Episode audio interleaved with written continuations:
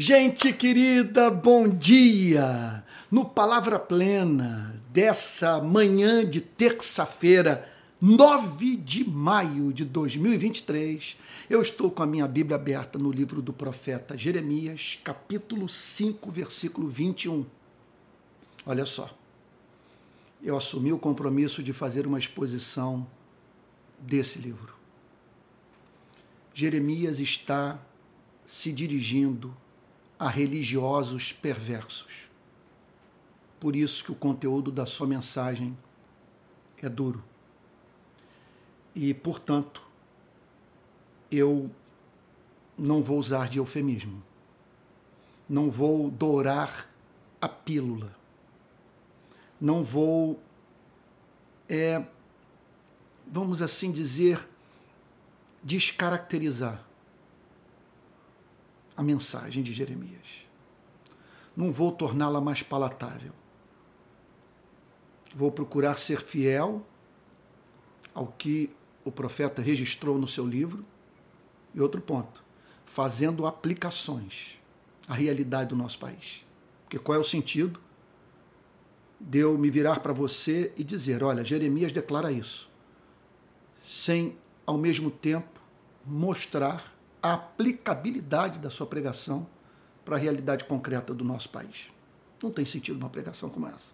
Pregação ela tem que ter três elementos, pelo menos três elementos têm que estar sempre presentes numa autêntica pregação. Primeiro, a interpretação do texto, fiel.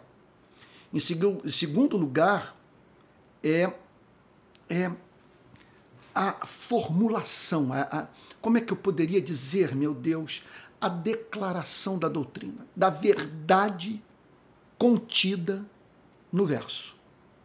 E, por fim, a aplicação. Há mais do que isso, mas esses três elementos são indispensáveis. Então vamos lá. Jeremias, capítulo 5, versículo 21. Escute agora isto, povo tolo e sem entendimento. Está se dirigindo à nação.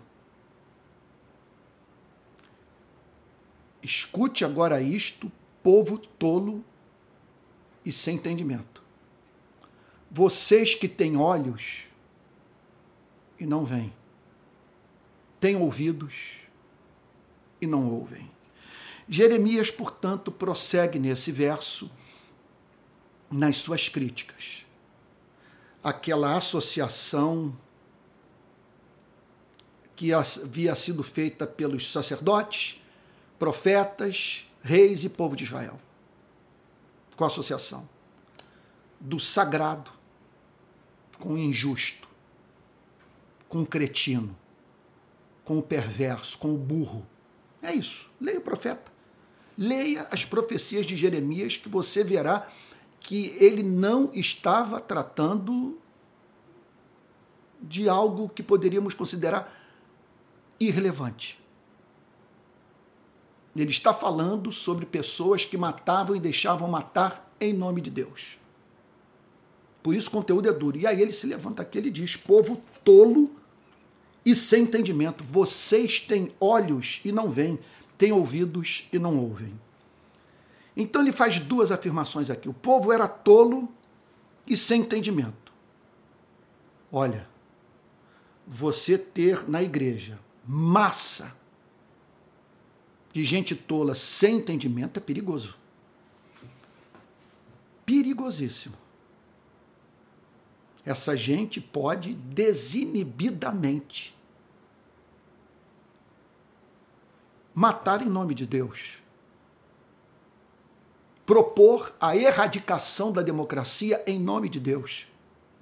Insuflar golpe militar em nome de Deus. É um povo perigoso, porque é um alimentando a loucura do outro.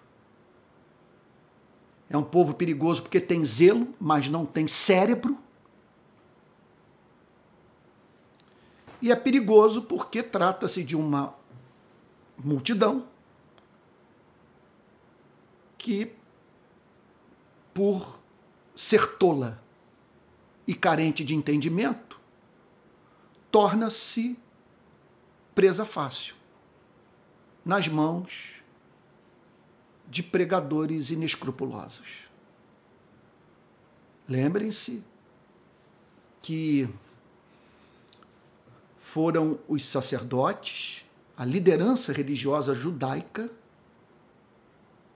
que fez a cabeça do povo, que foi para a internet e convenceu o povo a pedir a crucificação de Cristo e a soltura de Barrabás. Não eram pagãos os que fizeram essa, essa pressão sobre a sociedade, os que moldaram a consciência pública. Os que o fizeram traziam nas mãos o Antigo Testamento. Jeremias, em seguida, declara que esse povo que ele chamava de tolo, sem entendimento, era um povo sem percepção espiritual. Ele diz o seguinte: vocês têm olhos, mas não veem. Veja, não é que vocês. Esse é um ponto de central importância. Não é que a verdade, não é que vocês não tiveram acesso à verdade. A verdade foi posta diante de vocês, lhes foi apresentada. Vocês viram o testemunho da verdade. Vocês ouviram o conteúdo da pregação, mas não enxergaram nada, não entenderam coisa alguma, porque vocês são tolos e descerebrados. É isso que Jeremias está dizendo. Mas Antônio, isso é uma pregação muito dura. Não, não é uma pregação dura quando você vê pessoas em nome de Deus celebrando a morte, celebrando a barbárie, celebrando execução extrajudicial, celebrando desigualdade social, celebrando golpe contra a democracia. Que isso? Que isso? Olhe para o que houve no, nos Estados Unidos, o que houve no Brasil, em Brasília. Os evangélicos estiveram na ponta de ambas as tentativas de golpe, tanto lá quanto aqui. Como explicar essa pregação ter entrado nas igrejas de lá e de cá? Só tem uma explicação.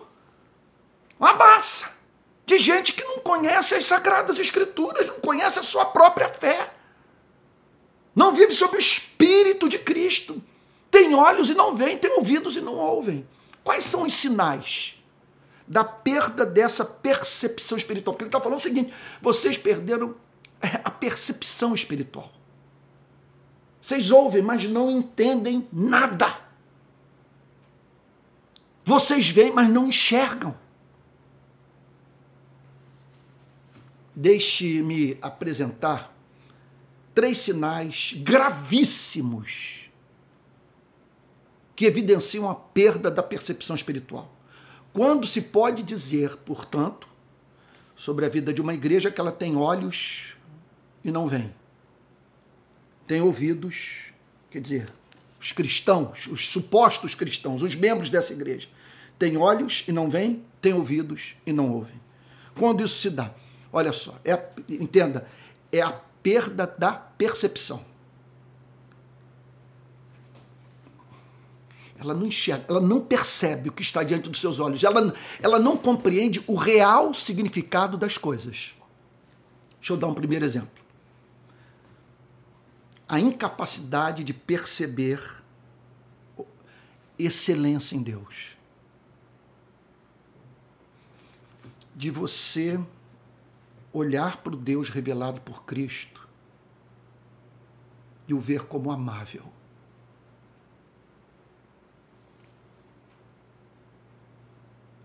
amável.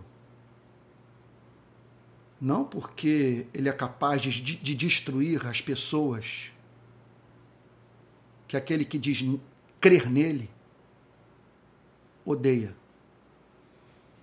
Amável porque ele é capaz de, na pessoa do seu filho, entrar na cidade de Jericó, na casa do corrupto Zaqueu. Enquanto a multidão do lado de fora permanecia indignada, dizendo: Ele está hospedado na casa de um corrupto. E Jesus não ter a mínima preocupação de escandalizar aquelas pessoas, porque ele estava ali em missão de salvação, disposto operar um milagre no coração de Zaqueu e que foi levado a cabo, porque levou Zaqueu a dizer: Eu resolvo dar metade dos meus bens para os pobres. E se em alguma coisa eu defraudei alguém, eu restituo quatro vezes mais. Então, quando a igreja deixa de ver Deus amável, Deus como amável pelos motivos que a Bíblia apresenta para que os santos o considerem como tal, essa igreja perdeu completamente a percepção espiritual. Ele é amável porque ele é gracioso. Ele é amável porque ele é irritantemente perdoador para os moralistas. Ele é amável porque ele trata as pessoas com graça, porque ele abraça o filho que se foi, que voltou para casa arrependido, enquanto que aquele que não saiu de casa e que trabalhou a vida inteira contrariado é percebido irritado com a condescendência do pai. Ele é amável, porque diante do gravíssimo problema que se lhe apresentou, de como perdoar pecadores, sendo justo ao mesmo tempo, ele viu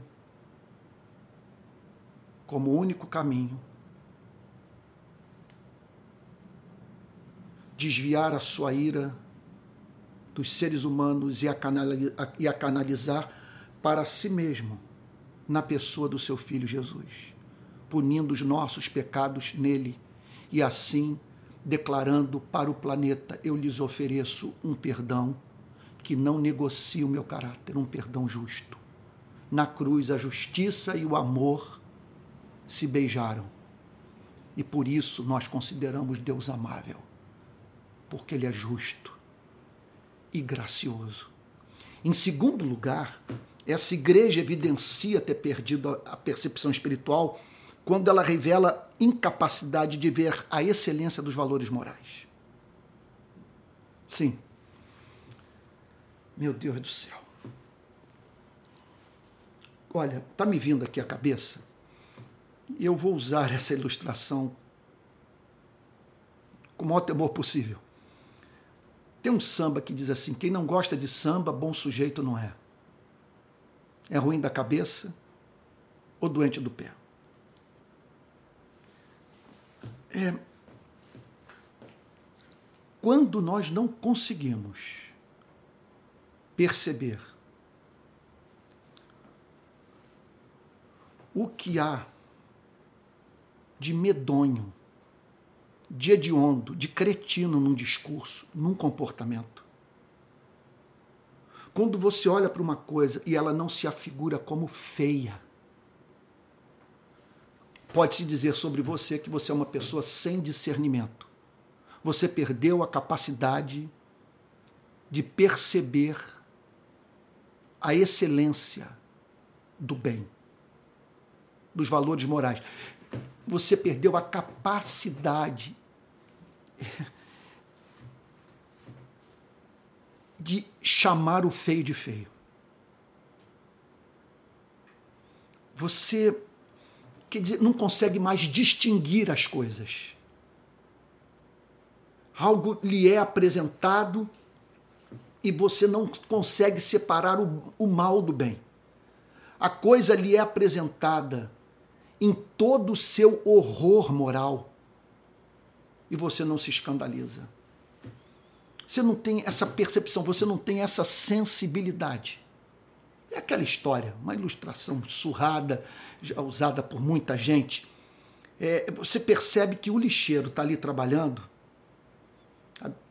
e ele, você vai conversar com ele, ele, ele, é capaz de dizer o seguinte: eu já não consigo mais é, sentir o mau cheiro do caminhão de lixo. Você vê isso até mesmo com pessoas que exercem é, atividade profissional em, é, é, diferente, sabe? que tem que lidar com odores e que testemunham que depois de tanto tempo de convívio, sabe, com aquele, com aqueles, com aqueles odores, não conseguem mais, essas pessoas não conseguem mais distinguir o que aquilo é, é, é de fácil percepção para quem está passando. Bom, oh meu Deus, estou dando toda essa volta para dizer o seguinte: passa o caminhão de lixo. Aquele que trabalha com a limpeza urbana, esse profissional sem o qual nós não conseguimos viver, que deveria ser altissimamente bem remunerado, esse consegue conviver com aquele mau cheiro com mais facilidade do que quem não vive esse, esse cotidiano da limpeza urbana. O que eu estou querendo dizer é o seguinte: é que há pessoas entre nós que perderam a sensibilidade. Oh, meu Deus, eu, como que eu gostaria de estar falando nessa manhã com maior nível de, de excelência. O pregador sabe quando ele não está sendo muito feliz na aplicação da palavra. Eu estou com muitas dúvidas com relação às ilustrações que eu estou usando e a forma como estou comunicando, mas eu espero que você consiga Sabe, numa, numa manhã como essa, em que talvez eu não esteja, certamente não estou num dos meus melhores momentos, mas pelo menos entender a essência do que eu estou querendo comunicar. O profeta simplesmente disse para o povo: Vocês têm olhos e não veem, têm ouvidos e não ouvem. Vocês perderam o discernimento, a capacidade de perceber o, o valor das coisas. Vocês não, seguem, vocês não conseguem mais distinguir o que é feio do que é belo. Vocês não têm mais percepção. E o que eu estou querendo dizer é isso. É que no nosso país encontramos evangélicos revelando um impressionante, uma, uma impressionante ausência de discernimento espiritual. Sabe, com a igreja dando espaço para políticos e para pregadores que visivelmente são portadores de deformidades de caráter gravíssimas. Como que a igreja não percebe isso? É algo impressionante. E por fim, um último sinal da, da perda da percepção espiritual. Olha só, eu disse o seguinte: que um sinal é nós não vermos excelência em Deus perdermos a capacidade de amá-lo pelos motivos que a Bíblia nos apresenta para nós o amarmos. Em segundo lugar, eu disse que é um grande sinal da perda da percepção espiritual, a, a quer dizer, a incapacidade de vermos, de divisarmos, de notarmos a excelência dos valores morais. Quer dizer, é uma coisa quase que intuitiva. Você bate o olho, você diz: Isso aqui é horroroso isso é monstruoso, isso é ridículo. Isso aqui é menos ruim. Isso aqui causa menos estrago, menos indignação. Ou então, isso aqui é amável, isso aqui é excelente, isso aqui é louvável. Agora, pegue essas duas coisas. Produto final, é a incapacidade de viver à luz da revelação. Simplesmente você não consegue aplicar a verdade ao seu cotidiano. Eu diria o seguinte: que ao cristianismo e ao espírito do cristianismo há compreensão doutrinária e há uma predisposição de alma gerada pela compreensão espiritual da verdade. Quando nós vemos beleza na verdade, a verdade, assim, é aplicada no nosso coração pelo Espírito Santo, estabelece nas nossas vidas o espírito cristão. É uma propensão, é uma forma específica do cérebro, da cabeça, da mente funcionar. Está lembrado daquela história? Senhor, quer que mandemos descer fogo do céu sobre esses hereges? Qual foi a resposta de Cristo? Esse não é o espírito do Evangelho. Mandar descer fogo dos céus sobre a vida das pessoas. Porque o verdadeiro cristão, ele, ele, ele está.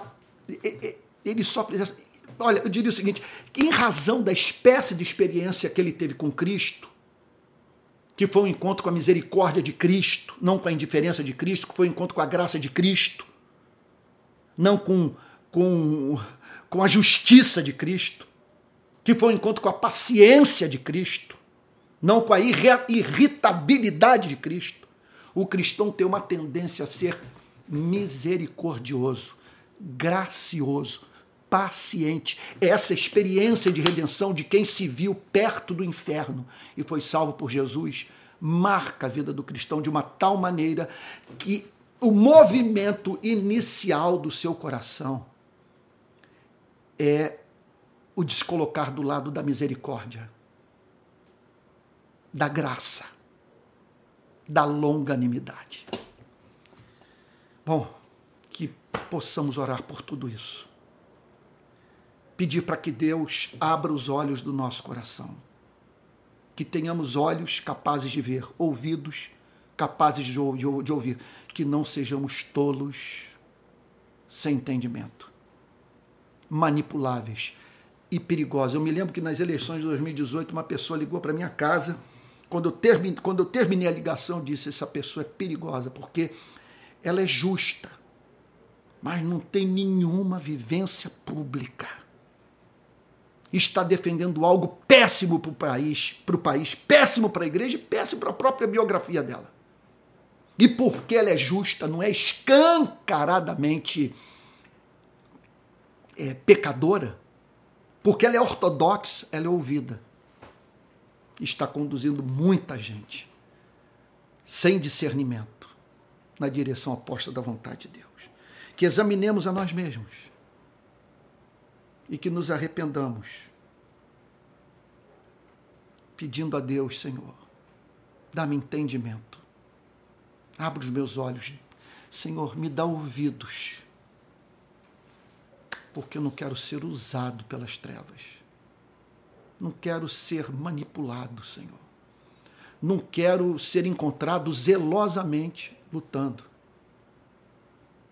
pelo mal. Sabe? Mal que eu ignoro, que chamo de bem. Vamos orar, Pai Santo. Vamos fazer uma oração simples nessa manhã abra os nossos olhos, destapa os nossos ouvidos. Ajuda-nos a termos a capacidade de perceber a excelência do Senhor nosso Deus, a excelência da Sua revelação. E assim, Senhor, vivermos de modo excelente, capazes de aplicar a revelação no nosso cotidiano vivendo, de, de, vivendo no espírito do Evangelho do seu único Filho. No nome de quem oramos, Senhor. Com perdão dos nossos pecados. Amém. Amém. Meus irmãos queridos, olha só, nesse final de programa, eu quero lembrar a todos que o Palavra Plena vai estar, ele é postado todos os dias às sete da manhã. Você pode estar rindo de mim, né? Porque eu já fui para nove e meia, já voltei eu, eu, eu não estou tendo assessoria de ninguém, sabe? Eu não tenho especialistas me assessorando e vou na base da tentativa e erro. Tudo que eu sei é que eu tenho que pregar o evangelho, tá bom? Então, segunda a sexta, sete da manhã, pelo meu canal de YouTube. Palavra Plena, nesse momento, exposição sobre o livro do profeta Jeremias. E terças e quintas, às 18 horas, o meu curso de teologia. Tá bom? Eu estou tratando de cinco doutrinas. Ou melhor, cinco disciplinas: teologia filosófica, teologia sistemática, teologia política, teologia histórica e teologia prática. Cinco. E essas aulas são ministradas às terças e quintas, às 18 horas. E durante a semana eu estou sempre postando alguma coisa nova, tá bom? Em acréscimo a todo esse material. E domingo, 10 da manhã, e às 18 horas, é, as pregações da rede de pequenas igrejas. Olha, tudo isso eu ofereço para todos gratuitamente.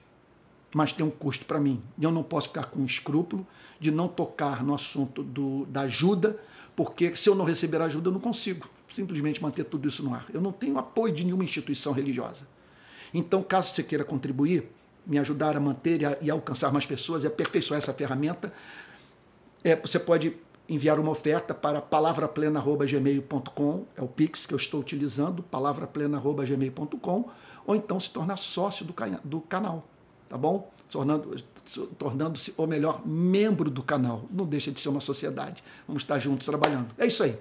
Eu espero que Deus tenha o tenha abençoado muito no programa de hoje. E até o próximo Palavra Plena.